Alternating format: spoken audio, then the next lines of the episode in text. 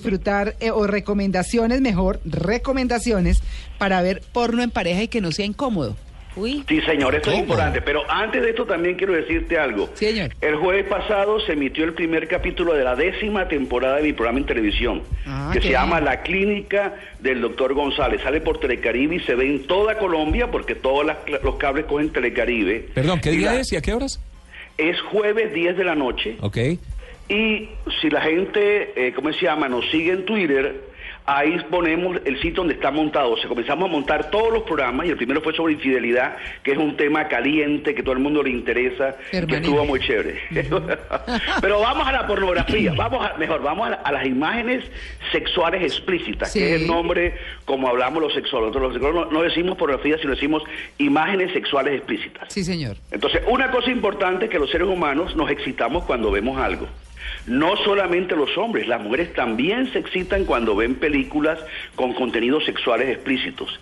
Y de hecho hay una casa en Barcelona que se dedica a hacer películas con escenas sexuales explícitas dedicadas a mujeres, que son películas en que hay una trama romántica, donde hay unas puestas del sol, donde hay cosas muy románticas, pero que tienen sexo en vivo también, y que son pornografía hecha especialmente para mujeres. ¿Sexo en Eso vivo? es- sí, eh, bueno, perdón, sexo en la película. Ah. Uy, yo sí dije, Dios mío. Perdón, o sea, actividades sexuales explícitas. Sí, señor. Ahora, esto es importante porque permite varias cosas. Además de que ayuda a excitar a la pareja, permite soltar la lengua. Cuando uno es temeroso con la pareja, cuando uno le da pena con la pareja, el ver ese tipo de películas y después decir, bueno, ¿qué fue lo que más te gustó a ti, lo que más me gustó a mí, qué se hubiera podido pasar? O sea, el poder conversar sobre una película, dar para ir metiéndose en ese campo que muchas veces nos da miedo, que es conversar de sexo. Y luego preguntas como esta, ¿qué fue lo que más te gustó? ¿Qué fue lo que te hubiera gustado que pasara? Y ese tipo de conversaciones ayuda a crear vínculo conyugal, además ayuda a que los padres tengan menos penas de hablar con sus hijos de sexualidad. Claro. Porque los padres saben qué decir los hijos, lo que pasa es que les da pena decirle. Pero cuando tú pierdes la pena mirando estas películas y conversando, eso es muy sano y muy adecuado. Aunque tiene la- el peligro de que uno se vuelva adicto a la pornografía.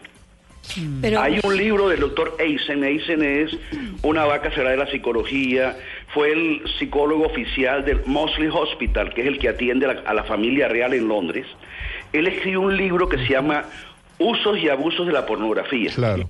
Y él dice que tiene muchos usos útiles, muchos usos buenos para la gente, sobre todo la gente tímida y insegura, pero que el problema es que uno se puede quedar enganchado si uno no tiene una pareja.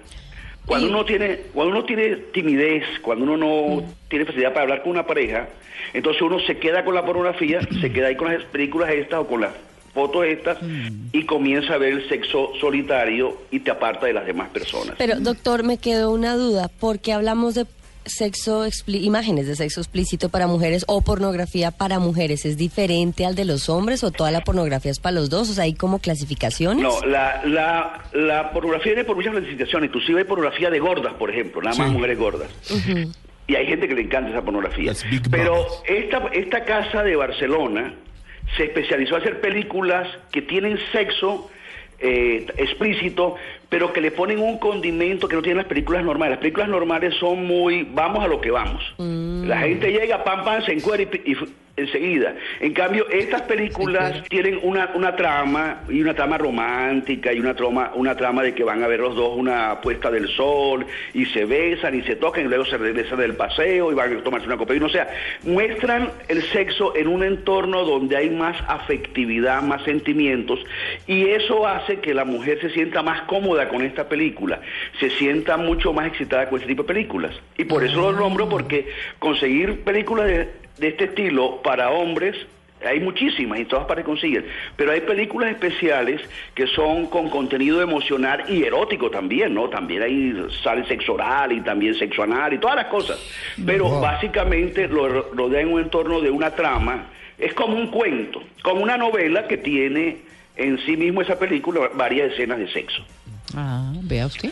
Ahora, ¿qué es importante cuando la pareja cree en esto? Primero de todo preguntar, ¿quieres que veamos una película? No coger y pa, meter a la mujer y pa, y prender el televisor. Sí, no, señor. conversemos primero si queremos nosotros ver esta película. Y siempre es bueno plantear por qué.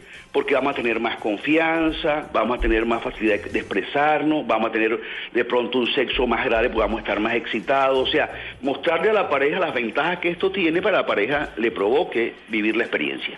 Y que no se peleen, ¿no? Más bien porque, claro, le gusta al hombre así, le gusta a la ¿Sí mujer ve? así. Vea, pues me ¿Sí gusta saber eso, me ¿Sí está dando un No, y indirectazo. una cosa importante es que en estas películas para mujeres, los artistas y las artistas son gente común y corriente. Ah, buenísimo eso. Eh, que no que no se siente celo, pero las películas otras son una mujer muy linda y un hombre un tipo muy lindo, entonces acá no son gente común y corriente, que no son gente bonita, sino gente normal y eso hace que no haya ese sentimiento de que le dé celos a la persona de lo que está viendo con la otra persona. Ah, pues sí, es que sí. Conversar, jugar con la pareja, jugar con la misma película, ¿no? Se podría, doctor. Claro que sí.